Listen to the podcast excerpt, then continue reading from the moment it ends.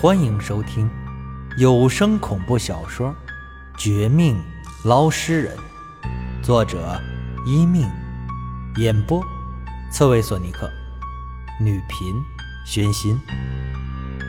第一百五十一章：守株待兔。强哥，旺仔，这段录音你们不要全部播出去。尽量做的虚虚实实一点，这样更吸引人。还有，我希望帖子不要太饱满，最好做成好像是何家人内部有良心不安，才发帖求关注、发帖曝光的样子。你们懂的，要真正伤人，不是全部真话，而是七分真，三分假。将来你们有什么困难？随时找我。我虽然没有大的本事，但江城之内，捞尸人之中，也算有点名气。此外，银行其他方面也有人脉，不会亏待你们的。离开何家后，我第一时间给道上几个朋友联系，让他们替我炒作起来。其中，强哥和旺仔是从前找我帮忙。替他们家人捞尸过的二人，一个在某大型论坛当版主，另一个在传媒公司。虽然不算很顶级的资源，但都是网络传播的高手。相信他们的辅助之下，这段录音可以发挥到更大的效果。与此同时，为了让何七妹和何家人的矛盾变得更大，甚至激怒何七妹。直接杀回来！我还特意借用陈局提供的一条线索，诸如这些年何三哥当包工头时欠薪、打工人、骗钱、包小三儿的等等劣迹，还有何老夫人一直偏心何七妹，导致其他何家兄妹不满的传言，甚至不用我说，他们也会编造一些不存在的何家内幕。虽然这些边角料的新闻不是致命的，普通人听了就当富豪的花边新闻，几天热度后马上不关心。但我知道，一旦何七妹得知这些，必定比常人十倍、百倍的愤怒。到时候，陈局再借着没有实锤证据的理由，装作无奈，放回何家人。必定扩大负面影响，再度激怒何七妹的杀心。这其中，曾特意和她说过，最好是一天放一两个，不要全部放出来。只有这样，何七妹才可以打破一年前被最亲的亲人害死的心理障碍。到时候，何家不鸡飞狗跳，我王清这两个字可以倒过来写。当然，陈局身为警方，又是副局长，本来不太同意以这种暴力行为对付何家人。即便后者是坏人，可我将录音给他听了后，他的三观也被震惊。想了几天，到今天时，终于同意这个方案。只不过，真要合作时，却还是多问我一句。王清，你小子悠着点何家人虽然很可恶，但尽量不要搞出人命。我不是怕你出事儿，是更怕其他的邪恶分子一看犯事儿，赔命就了，不用坐牢，不用接受审判，会更加肆无忌惮的。嗯，这点我明白。陈局，您放心。我好歹也是一个老实人，能控制局面。我保证，何家人没有人真的为此丢命，都要一个个被法律审判，吃下他们应该得到的报应和惩罚。我的这番回答很让陈局满意，他这才于今天上午同意帮我走出何家。我心情大好，内有陈局协助，外有强哥。旺仔的帮忙，只等着接下来几天收获消息即可。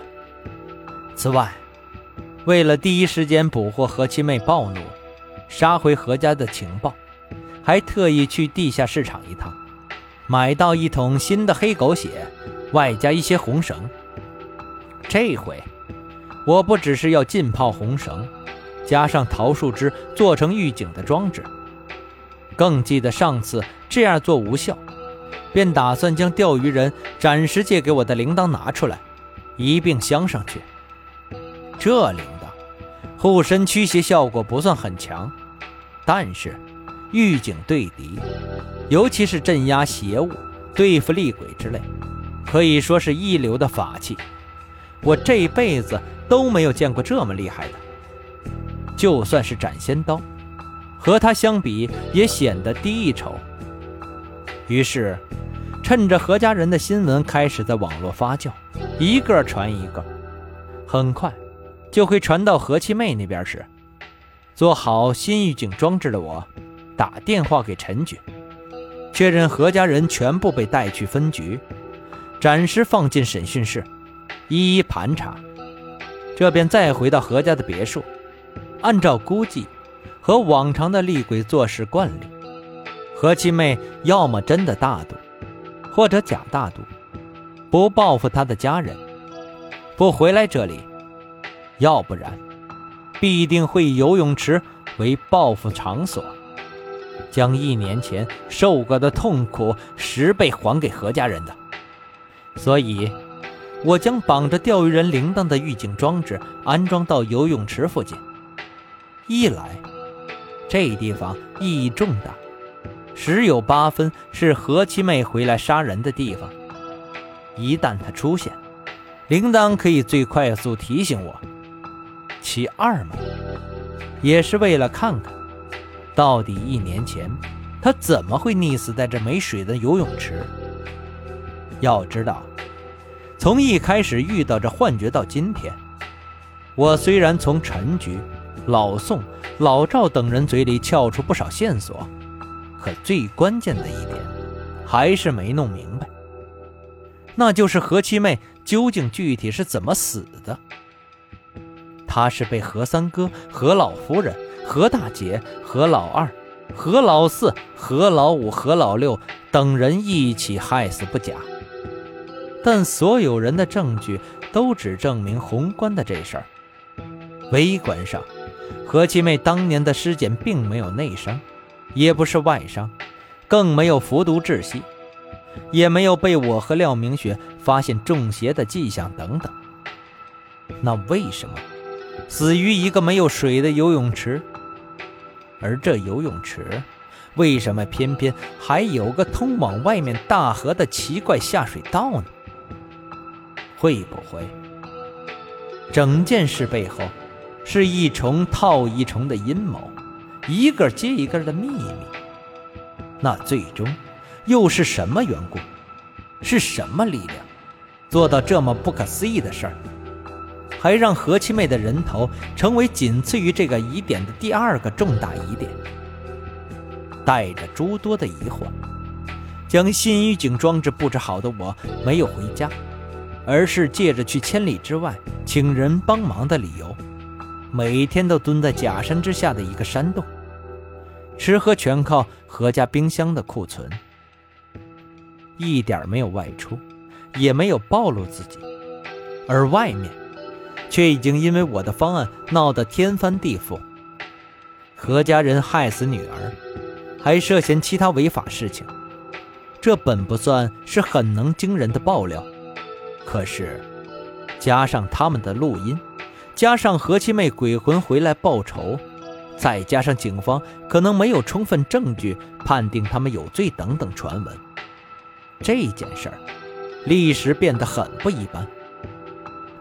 很快呀，强哥和旺仔告诉我效果达到，还是肯出奇达到的那种。何家卷入无数的舆论风暴中，陈局那边下一步行动也立即进行。而潜伏何家后院假山之下的我，在偷乐之外，也慢慢等来第三天第一个陈局有意放出来的那个嫌疑犯。那人不是别人，正是脾气最暴躁的何大姐。他一人回来的那天晚上，何家侧门方向果然有一道黑气，慢慢渗透进来。他却一点不知道，还在嘀咕埋怨。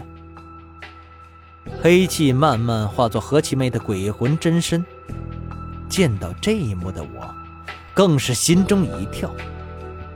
终于，快上演好戏了。